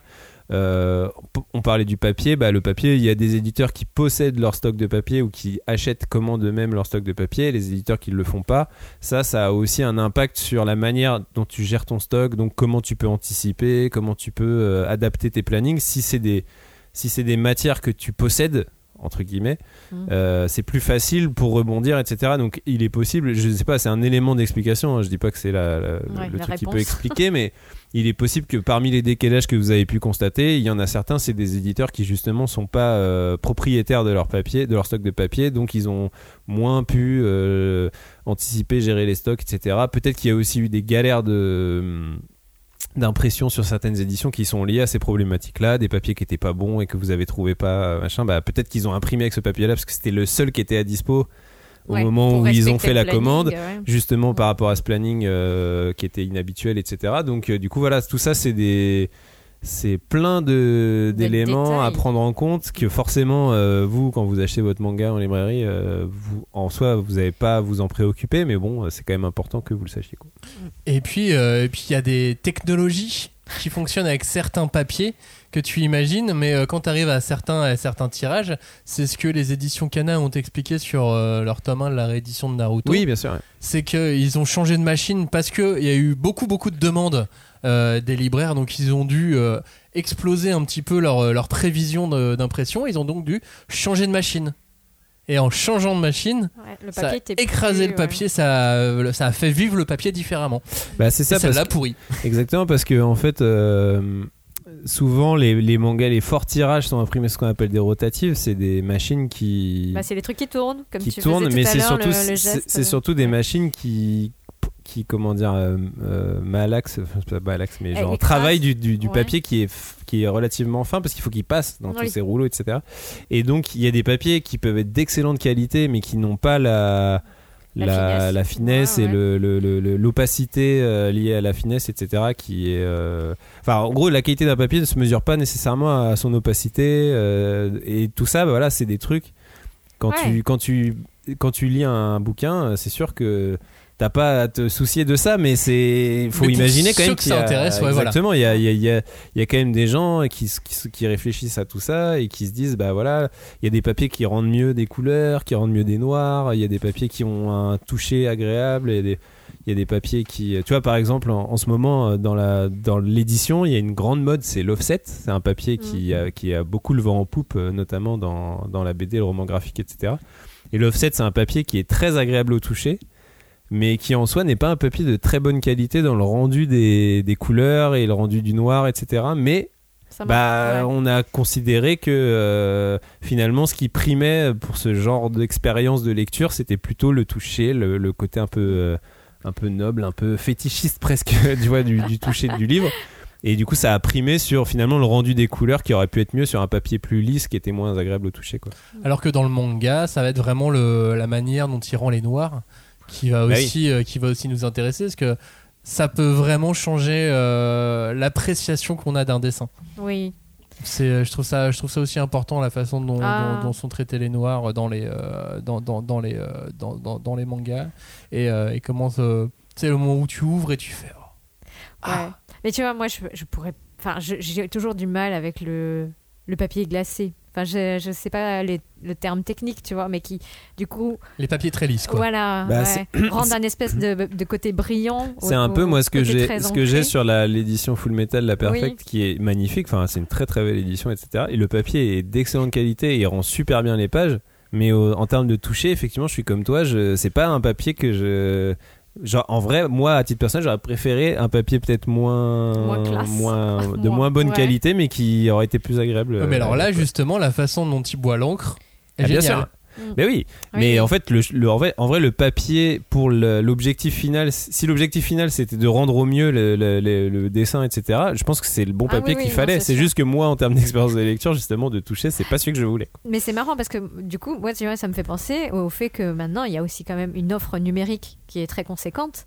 Et tu peux avoir les deux, du coup. Si t'es... Parce que tu peux avoir cette espèce de rendu très contrasté du côté numérique et avoir aussi le plaisir, euh, on va dire, tactile d'avoir un papier Si- euh, agréable à toucher, etc. Si tu es capable de régler euh, tes écrans, euh, En fait, en soi, Ouais. le numérique, c'est c'est Comme il faut. c'est les mêmes problématiques. hein. C'est Ah ouais on a l'impression que c'est plus facile parce que c'est un fichier, mais il y a quand même une, une histoire de compression de fichiers parce que tu Ouais, peux pas sûr. tu peux pas euh, héberger sur si t'as un, un opérateur de BD numérique tu peux pas héberger des natifs de enfin ça, ça pèse beaucoup trop lourd des fichiers de de scan etc ou même de des, des fichiers euh, sources de d'auteur. Donc t'es obligé de, tout ça il y a un système de compression et ça va forcément tu vas forcément perdre aussi dans l'impression numérique. Et du coup ça aussi tu vois c'est un truc euh, Et c'est pour ça que, que, par exemple, euh, si je vais pouvoir réussir dans un même lieu à lire une vidéo Netflix, mais à ne pas réussir à lire un manga sur Isneo.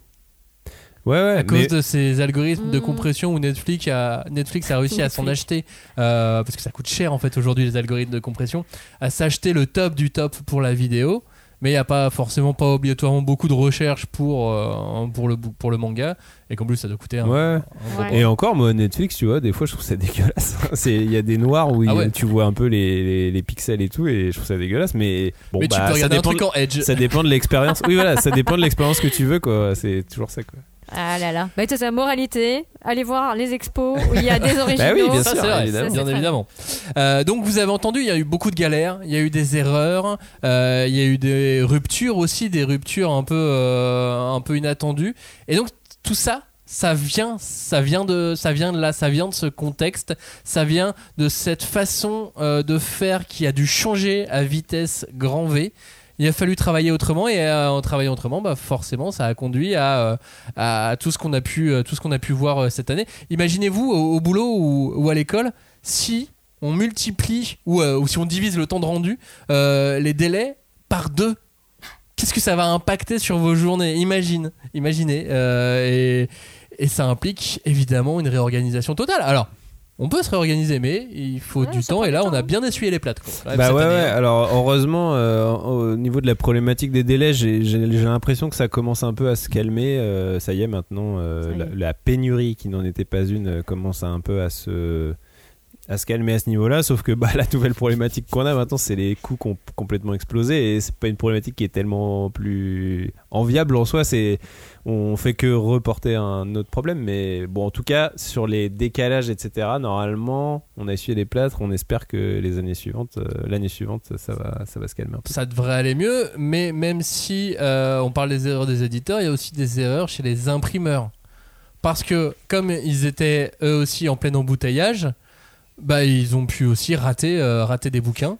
Et euh, vous l'avez vu sur les réseaux sociaux, euh, à chaque fois que les, les- souvent des éditeurs, euh, enfin parfois des éditeurs annonçaient suite à un problème de fabrication, nous devons décaler. Bah en fait c'est que euh, en urgence, l'imprimeur doit refaire Mm. tout le Ouais. stock ou toute une partie du Et- stock. euh, Et en fait, il y a aussi un truc qu'on n'a peut-être pas dit, c'est que euh, avant, euh, il y avait un côté, euh, il y avait une marge de manœuvre au niveau de même, euh, même d'un point de vue édito, tu pouvais, euh, genre, euh, si tu étais en bon terme avec ton imprimeur, tu pouvais un peu euh, négocier avec lui et dire bon, excuse, je devais t'envoyer les fichiers à telle date. Euh, finalement, ce sera deux jours plus tard. euh, Ouais, est-ce que que tu peux quand même me garder le créneau, etc. Quoi. Ça, ça commence. Comme les, les imprimeurs sont vraiment, bah, euh, avec euh, tout ce qu'on a pu dire aussi euh, dans cette émission ou dans d'autres, le côté, voilà, l'arrivée de nouveaux entrants, la surproduction quelque part.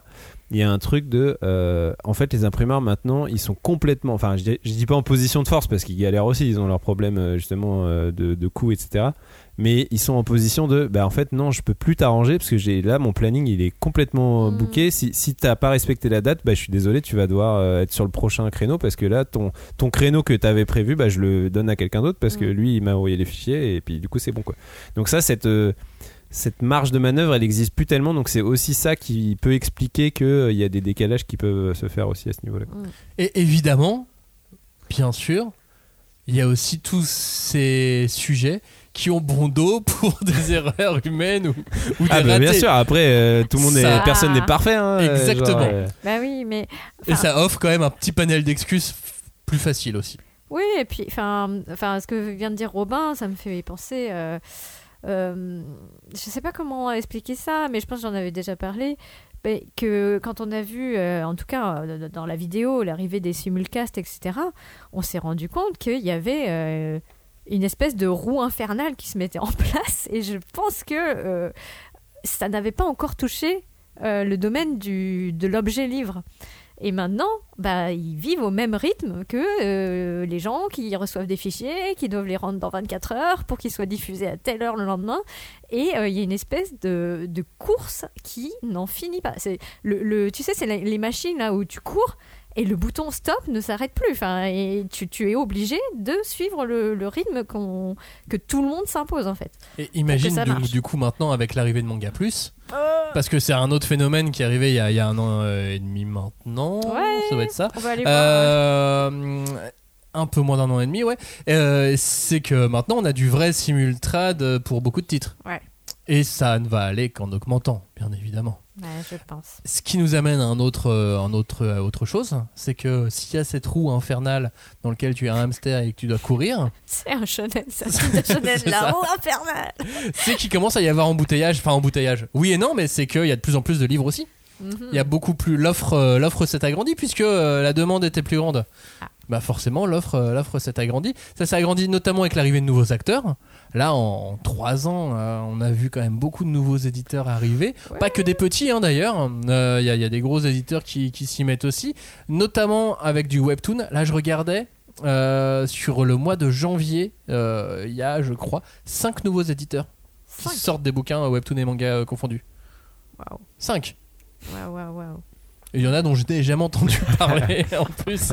Donc je sais pas s'ils vont vraiment y arriver. Mais euh, voilà, avec, avec le webtoon en plus, qui a une production énorme, et comme il y a très peu de choses qui sont sorties, ça fait un panel, un choix, euh, parce que ça fait combien de temps que le webtoon ça existe? Ça fait plus de 10 piges. Donc il y a forcément beaucoup, beaucoup, beaucoup de bouquins qui n'ont jamais été imprimés. Ouais. Donc La ça laisse, prochaine euh, vague vient de Corée. Ouais, c'est ça. Donc ça laisse du choix, ça fait une, une arrivée, une grosse arrivée de nouveaux acteurs. Euh, là, on, on comptait euh, avec, euh, avec toi, Robin, euh, il y a quasiment autant de références sorties à la fin du mois d'octobre que ce qu'il y a eu sur toute l'année 2021. Ouais. Oh. Belle euh, beau chiffre. Ouais, ouais, après, en plus, oui, c'est ça, c'est que là, on va être sur des mois euh, qui vont aussi proposer des, nou- des nouveautés pour Noël, etc. Donc, euh, du coup, ça Et du va- coffret cadeau, monter, et du de coffret suite. cadeau. Même si c'est sorti tôt cette année, les, euh, les coffrets, justement, les éditeurs ont anticipé. Ils voulaient pas se retrouver euh, bloqués. Donc, euh, je crois que dès, dès début octobre, il commençait à y avoir les coffrets cadeaux de, de Noël là sur la, sur la fin d'année. Et il y a un autre sujet dont on n'a pas parlé c'est s'il y a plus de titres, s'il y a plus de euh, mangas, s'il y a plus de demandes, si les éditeurs veulent plus de choses et plus vite pour faire tourner le hamster plus vite, bah du coup, il faut que les ayants droit répondent plus vite. Alors ça, c'est... Enfin, euh, vas-y, Ça, voudrait- terminer, ça veut donc dire que les éditeurs japonais auraient dû prévoir ce que personne d'autre n'a prévu, cette explosion, et ils auraient dû se staffer en conséquence pour pouvoir répondre plus vite. Alors, Mais ils l'ont pas fait puisqu'ils l'ont pas vu venir, tout comme nous on l'a pas vu venir parce que personne ne l'a vu venir. Et donc du coup, même s'ils commencent à se restaffer, il faut former les gens et ainsi de suite. Et on se retrouve avec euh, un effet de surbooking auprès des éditeurs et des services de droit étrangers des éditeurs de manga au Japon. Mais moi, enfin, les, les quelques mangas qui parlent du milieu du livre en France, et il commence à y en avoir quelques-uns, ils sont effrayants. Je veux dire, euh, ils parlent d'horaires euh, incroyables, euh, parce que, bon, on va dire que, mettons que le manga, que certaines séries soient déjà connues, etc. Donc, le mangaka, il a quand même une semaine pour un épisode. C'est très court. Il y a donc des staffs qui sont là pour réceptionner la matière première dès qu'ils peuvent. Euh, ça, ça fait des horaires euh, incroyables. Enfin, on, on sait tous, euh, on a tous en tête les, les plannings de Oda, de Hiromu Arakawa quand elle parlait de, en plus elle quand elle était agricultrice. Enfin bon, c'est n'importe quoi. Mais je, je trouve ça effrayant, vraiment. Et donc ils doivent répondre à Ouais. la demande qui vient de France, mais à la demande qui vient d'Italie, à la demande qui vient d'Allemagne, à la demande qui vient d'Angleterre, à la demande qui vient des États-Unis. De partout. à la Partout. demande qui vient qui vient de partout et qui a explosé aussi partout. On n'est pas les seuls euh, à lire plus de à lire plus de mangas. C'est évidemment un phénomène euh, aussi euh, aussi mondial. Et euh, on se retrouve à des euh, ouais à des, à des vraies phases de surbooking des ayants droit. Et là encore, c'est les plus petits éditeurs qui euh, qui, en payent le prix. Parce que, euh, imagine, tu vois, t'es es là, t'es euh, t'es chez euh, un super éditeur japonais, euh, et tu vois deux mails arriver, tu vois, euh, je prends un exemple au hasard, hein, tu, tu vois euh, Kurokawa et Naban, bah tu vas peut-être répondre à Kurokawa en premier. Ils t'achètent plus de titres, ils te font rentrer plus d'argent, donc Mm, mm. tu peux, euh, tu peux y répondre plus vite. Et puis Naban, tu fais voir, euh, vu ce que tu nous rapportes par rapport à Kurokawa, on verra la semaine prochaine. Ce qui fait, ce qui rajoute des délais sur les petits. Enfin voilà, c'est euh, c'est aussi ça qui est très difficile pour des, pour des éditeurs plus, plus petits et qui se retrouvent à devoir décaler leur sortie. Pas parce qu'ils ont toujours pas les validations, les réponses. Euh, la couverture n'est pas euh, validée, euh, le- ils n'ont pas eu le temps de le montrer à l'auteur, et ainsi de suite, quoi. Mm. Donc là, ça c'est un autre, phénomène. Sans compter euh, un truc qu'on n'avait pas vu venir non plus, c'est les gros éditeurs qui euh, ne réimprimaient plus les bouquins, comme Delcourt Tonkam, comme Pika, et qui ont décidé de lancer des grosses phases de réimpression.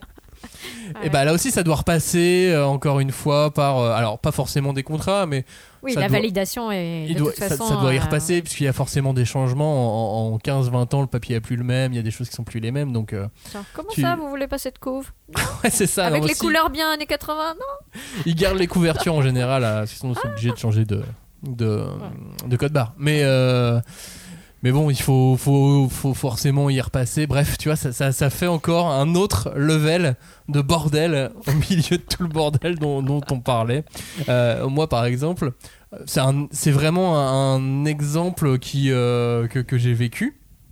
J'écrivais une sorte de bouquin encyclopédique sur, sur licence cette année euh, pour, euh, pour un, éditeur français, mais sur validation japonaise. Donc, euh, du coup, comme c'était un truc encyclopédique, euh, ils, devaient, euh, ils doivent regarder chaque texte, si ça leur va. Et donc, chaque texte est traduit, il leur a envoyé, enfin, traduit grossièrement, il leur a envoyé. Et ils doivent dire ça va, ça va pas.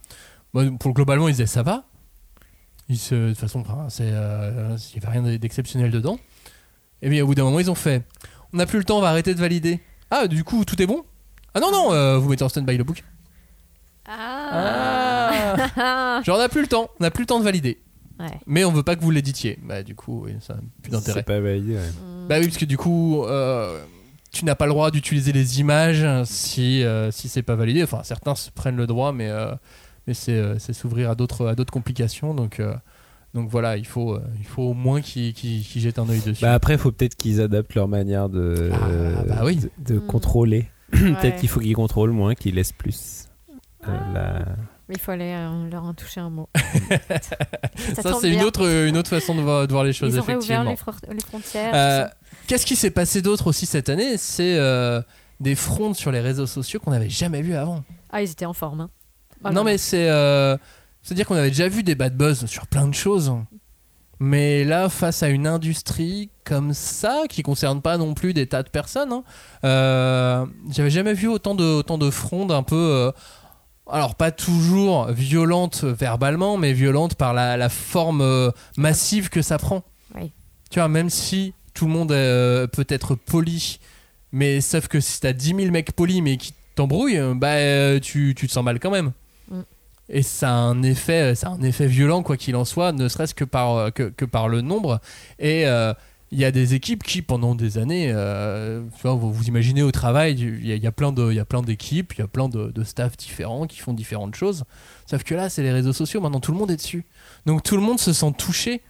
Tu vois, même si t'es un petit peu détaché de ton travail et quand tu rentres chez toi, c'est chez toi, mais t'es un petit peu touché si on a dit du mal euh, de ta boîte, de ton bouquin. Et donc, du coup, ça commence à toucher toutes les parties de l'entreprise et plus que la Mm. communication Ah là ou que le patron ou et ainsi de suite. Les réseaux sociaux. Et donc ça commençait à bah forcément ça, ça, ça, ça- comme ça a touché les gens, ça a joué sur leur travail. Et puis il y a des gens qui euh, face à tout ce, tout ce boulot, plus ces phénomènes, plus ça, plus ça, plus ça, plus ça, qui se sont retrouvés euh, euh, surmenés totalement. Et euh, il y a eu quasiment chez tous les éditeurs des, euh, des, des- des phénomènes de surmenage dans les équipes. Mm. Avec des gens qui ont dû, qui ont dû s'arrêter plusieurs semaines et ainsi de suite. Quoi. Ouais, et puis c'est euh, mine de rien, c'est un comme c'est un, un phénomène qui est pris en compte par les éditeurs. Enfin, je veux dire, mathématiquement, ça, ça, ça engage du temps et de l'énergie pour les équipes qui prennent en compte tout ça, Mm. les retours des gens. Alors, ils les prennent en compte ou pas? Des fois, ils, ils en tiennent pas compte. Des fois, ils en tiennent compte. Il y a quand même eu un certain nombre d'éditeurs qui, me semble, ont ont tenu compte ont des tenu choses. compte des, de- de- de- des bad buzz, etc. et ont, et ont, et ont répondu à ça, alors d'une manière euh, que les gens ont pu juger bonne ou mauvaise, euh, Oui, avec euh, ceux qui sont de toute manière, qui seront de toute manière les éternels insatisfaits et, et les autres. Mais quoi qu'il en soit, ils ont pris du Mais quoi qu'il en temps soit, à plusieurs pour ça. ouais. Exactement, ils ont pris du temps, euh, ça a engagé de l'énergie de euh, bah, l'équipe de com euh, digital qui gère euh, la, la modération des réseaux sociaux, l'équipe édito qui a pris des décisions vis-à-vis de ça, euh, l'équipe euh, marketing, Bah, j'en sais rien. Enfin, tu vois, genre en gros, toutes les Oui, ah, c'est comme tu disais, toutes les, toutes les tous les maillons de la chaîne ouais, ont, pu, ont pu être impactés par ça. Alors, c'est peut-être un, un phénomène euh, marginal. C'est, ça peut, on peut pas dire que c'est ça qui va expliquer Ah euh, les décalages, etc. Mais ça rentre dans un dans, un, Ça dans fait- une dynamique et, euh, et, euh, on peut pas dire que ça a pas d'impact non plus. quoi. Ouais, ça fait partie des détails. Et puis malgré tout, dans, dans tous ces gens pas contents, il y a aussi euh, les premiers clients des éditeurs qui sont les libraires, qui aussi vont s'exprimer sur les réseaux sociaux et qui ont aussi pour certains des relations particulières avec l'éditeur, donc ils vont leur remonter leur, euh, leur mécontentement de manière directe aussi. Euh, faut pas croire hein, que les, les libraires euh, ne, ne disent pas quand il y a un problème, ils le voient eux aussi. hein. Bah, en général, c'est les premiers, euh, c'est un peu euh, les, les premiers retours que tu prends euh, quand quand il y a un problème entre guillemets sur un titre. Ça, en général, ça te remonte euh, des, libraires quand même parce que en général, ils ont euh, euh, les informations sur les titres avant Oui. les lecteurs, euh, les clients finaux. Mais euh, mais donc oui, c'est les c'est les premiers, c'est les éclaireurs, on va dire. Mais après, t'as la t'as la, la masse, le Mais évidemment. peloton, le peloton qui arrive après. Mais après, c'est euh, et puis le phénomène, tu sais, c'est euh, ça, ça s'enflamme parce que du coup, le traducteur, même s'il est pas concerné, qu'on n'a rien dit sur sa traduction, bah il est quand même un peu chafouin parce que du coup, ça, ça jette un peu l'opprobre sur le titre dont il s'est occupé et qu'il Ouais. aime beaucoup. Et il va t'envoyer un petit mail pour te dire machin, oui. je Ah, suis t'as pas- vu ça? J'ai ouais, vu sur les réseaux sociaux. Et puis le lettreur, il va faire la même chose parce qu'il. Euh, Enfin, c'est des gens qui sont passionnés globalement, donc qui, qui vont être touchés, qui vont se sentir euh, concernés. Parce que euh, le, le marché des gens qui travaillent le manga, euh, c'est pas un million de personnes en France, hein, c'est 150-200 personnes. hein. C'est pas Et surtout, bon, ça c'est un truc, je pense que. Tu veux euh, dire les gens qui travaillent dans les maisons d'édition. Ouais, vraiment, Ouais, qui ouais. sont concernés c'est- à fond c'est- euh, c'est- par le c'est- manga, euh, c'est ouais, c'est un tout petit C'est milieu. vrai que chez nous, on, sur le podcast, on l'a déjà dit, mais euh, parce que dès qu'on aborde ce sujet des réseaux sociaux, des bad buzz, etc., n'oubliez pas que vous vous adressez à des gens qui bossent vraiment les titres que vous aimez euh, de manière. Alors, je veux pas faire le oui oui, tu vois, mais c'est quand même globalement des équipes de gens qui sont qui sont passionnés par ce qu'ils font et qui, qui essayent de faire les choses le mieux possible par rapport à ce qui les, les contraintes qu'ils ont et donc ne n'amalgamez pas euh, ce que vous pensez être euh, le, le- le grand mal d'une maison d'édition et les gens les qui lisent, qui bossent sur les livres que vous lisez, tu vois. Et c'est ça qui est toujours un peu délicat, c'est que vous pouvez toujours critiquer. Enfin moi, pour moi, mon, mon, mon opinion personnelle, c'est vous pouvez toujours critiquer la, la stratégie d'une boîte, euh, le fait que vous trouvez que euh, les patrons s'en mettent plein les fouilles, etc. mais voilà, n'oubliez pas que les gens qui font vos livres, euh, c'est des gens euh, comme vous, euh, et, et, et les- et c'est eux qui vont recevoir vos messages. Donc en fait, Ouais. il faut aussi un peu mesurer ça, quoi. C'est, c'est, c'est- ça peut être violent, quoi. Ça, ça. ça peut être carrément Non, violent. mais voilà, tu vois, Non, c'est c'est. clair. Et enfin, hum, je, je sais pas. C'est vrai que le, le- la question des réseaux sociaux, euh, moi, je, je me dis, euh, dans les quel- quelques années à venir, euh, ça va être intéressant de voir comment ça va être pris en charge euh, par chaque euh, éditeur. Parce que déjà, là, on voit qu'il y a différentes façons de faire, différentes façons de s'exprimer, différentes façons de s'adresser à son public. Et à ses publics aussi, parce qu'il y a des maisons qui Ouais. recouvrent des collections tellement différentes que ça peut être. euh, voilà, euh, ça peut être des séries pour euh, tout petits, comme ça peut être des choses pour beaucoup plus grands. à ses publics et à ses réseaux sociaux, puisque du coup, tu dois adapter aussi ton discours par rapport à la technologie et au réseau social que tu Ouais, utilises. c'est devenu un espèce de casse-tête euh, à plusieurs entrées. Et euh, ouais, ouais, c'est devenu très complexe tout ça. Ouais, parce qu'il y a 10 ans, jamais on se serait pas douté qu'un TikTok arrive et que tous les éditeurs se mettent dessus ouais. et communiquent avec. Euh, comme ça se trouve, dans 10 ans, il y aura plus Twitter. Euh, comme Non. dans- il y aura peut-être plus Peut-être Facebook. même avant. Peut-être même avant. N'est-ce pas Mais Et on vous euh, enverra vos livres par pigeon voyageur. Donc non, mais c'est vrai que tout, tout, tout peut changer très vite, mais à chaque fois, tous ces éléments vont, euh, vont aussi articuler euh, la communication des, euh, des éditeurs. Mais encore une fois, et on, on- on le répète de temps en temps, le manga, c'est quand même particulier dans le livre et dans les, dans les produits culturels. Il y a que... ça fait partie des, des- des rares éléments culturels où l'éditeur euh, communique autant et, et d'être aussi proche avec- de, de- de ses Ouais, lecteurs. Et c'est vrai que ce que tu as dit sur euh, le fait que euh, ils sont on est on- ils sont pas nombreux les gens qui bossent sur les, les mangas quoi. C'est-à-dire que euh, les maisons d'édition, OK, vous, on a l'impression que c'est des espèces de De de, de grandes boîtes, ouais. de grandes entités. C'est des PME hein, globalement, c'est vraiment des petites entreprises. Alors Donc- certaines font partie de plus gros voilà, groupes. de, de mais- groupes, etc. Mais je veux dire, globalement, les gens qui font vos livres, c'est des, c'est, des, c'est des petits groupes, c'est des petits groupes de gens Et donc, euh, il y a de l'humain en jeu. Et donc, euh, que- quels que soient les, les- les griefs que vous pouvez avoir et qui sont totalement légitimes, n'oubliez jamais ça, quoi. N'oubliez jamais que euh, derrière, c'est euh, les gens à qui vous allez vous adresser.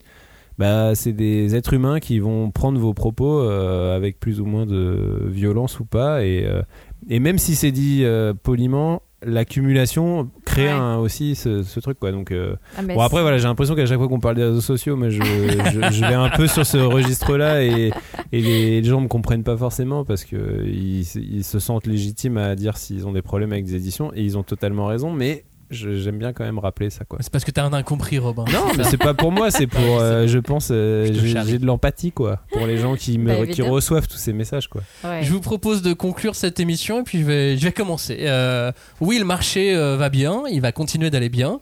Donc les éditeurs vont pour l'instant continuer à gagner encore un peu d'argent. Ça, c'est sûr. Mais attendez-vous à ce que les prix augmentent encore. Ouais. Ne soyez pas euh, surpris, auditeurs de la cinquième de couve. Ils vont pas énormément augmenter, mais je pense que voilà, dans l'année et demie euh, qui, qui est devant nous, il y a des prix qui vont encore euh, augmenter. Il y a des fails qui vont à nouveau arriver. Bah oui. Parce que ça, c'est inévitable de toute façon. Il y aura peut-être un peu moins, espérons-le. Il y a des éditeurs qui vont réduire la, la voilure sur le, le nombre de sorties aussi, je pense. C'est pas plus mal. Parce que, euh, bah parce que euh, même s'il y a beaucoup de titres édités au Japon, on n'a pas non plus un choix de- d'excellents titres euh, qui valent le, le détour pour la France. Donc déjà, il va falloir faire le tri. Il y a quand même quelques titres qui passent totalement sous le radar et qui n'intéressent personne et qui sortent. Donc ça y en aura toujours, mais Acheter Journée Beyond Heaven. ah, mais ça, ça intéresse beaucoup de monde. Ah ben, euh, Pas suffisamment, mais, mais beaucoup. Euh, mais voilà, euh, quoi qu'il en soit, je pense qu'il y a des éditeurs qui vont réduire la voilure, mais que pendant ce temps-là, d'autres vont arriver et Bah oui. eux, augmenter la leur, puisque du coup, le. Ah là là, c'est Game of Thrones. L'univers a peur du vide, donc euh, si certains éditeurs éditent un petit peu moins, ça fera de la place pour les autres qui vont éditer un petit peu plus. Mmh. Donc on aura toujours autant de mangas, Ouais. mais euh, je pense qu'il y a une rationalisation qui va avoir lieu. Alors pas l'année prochaine, hein, parce que là de toute façon c'est trop tard. Oui. Euh, Oui, on vous a expliqué. hein. 2024, Nous sommes en juillet. Ouais, c'est juillet ça. 2023. Ouais. Mais euh, fin, 2000, euh, fin 2023, début de, et euh, toute l'année 2024, je pense que euh, euh, les éditeurs. Alors, encore une fois, ça, les politiques peuvent changer hein, d'ici là, mais je pense que 2024 sera un peu plus rationnel. Hmm. C'est une prédiction. Ah, super. Ça, Maxime a sorti sa boule de cristal et tout. Euh, non, mais moi, je sais pas, je, je trouve que c'est toujours bien de effectivement rappeler que voilà, bah, c'est des métiers de passion, comme on dit. et que voilà, il y a des gens qui travaillent, qui, sont donc des humains. Et euh, moi, ça me, ce qui me fascine, c'est cette capacité qu'on s'est découvert à, à se, à se dédoubler tous. Parce qu'on vit sur euh, différentes échelles temporelles. Enfin, on est déjà dans le futur, les gens. euh, c'est incroyable.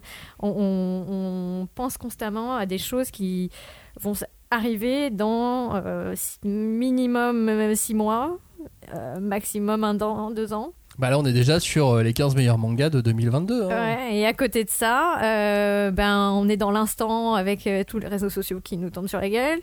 Et on est dans une espèce de recherche de la simultanéité, de c'est arrivé au Japon, quand est-ce que ça va sortir en France, qui va l'acheter? Les gars, c'est prévu hâte. pour 2025. Robin, à toi. Si tu veux Non, conclure cette oui, oui, c'est vrai que euh, le dernier mot. euh, je rebondis sur euh, ce que dit Julie. C'est vrai que la, la, la, la particularité du métier d'éditeur, c'est que tu jongles sur plusieurs temporalités en même temps et tu jongles sur plusieurs aussi. Euh, bah, en plus, plusieurs niveaux d'espace et plusieurs niveaux de temps, quoi. C'est. euh, oh là là, et- c'est Doctor Strange. Ouais. Non, mais du coup, c'est vrai qu'il y a un côté euh, très. Il faut arriver à ménager tout ça et, euh, et forcément, quand on est dans des périodes de crise comme on a pu, comme on est en train de vivre actuellement, bah il y a des voilà des impacts. C'est aussi con à dire que ça, c'est que là on a passé une heure à vous expliquer la spécificité du marché du livre, mais en gros ce qui s'est passé c'est juste que là la société euh, française et internationale euh, traverse une crise et donc bah ça impacte le, le milieu du livre à notre petite échelle, tu vois. Mais donc bah on va s'adapter comme toujours. Et Tout puis- l'intérêt de cette émission, c'était effectivement de vous donner euh, toutes ces infos, toutes ces billes pour que vous puissiez aussi euh, juger les choses par vous-même. Euh, de Doctor Strange et du multivers, on passera à l'espace la semaine prochaine. On va dans l'espace. Le vide, le, silence. Ah, ça va être bien ça. Une heure de silence. Ah non, il y aura Johnny, donc il y aura impossible Ah, d'avoir c'est une heure de raté. silence. Merci de nous avoir écoutés. On vous dit à la semaine prochaine. Ciao Salut Salut. Salut, merci.